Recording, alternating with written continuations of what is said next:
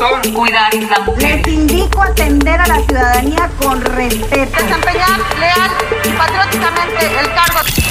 What's up, Riviera Maya? This is George Aspo. Welcome to CJR News.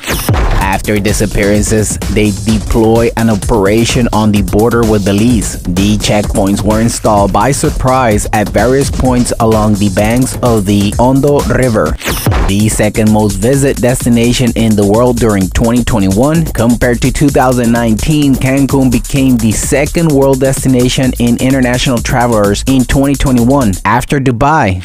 Tulum brings Christmas caravans to the Mayan communities. The authorities share moments of happiness with children and parents. Quintana Roo is one of the happiest states in Mexico. According to INEGI, Quintana Roo is among the happiest states, but less satisfied with life. Thank you for listening, CJR News. This is George Espo. You can find me on YouTube at CJR News. Don't forget to subscribe to our podcast on Google, Spotify, and Apple. Thank you and goodbye.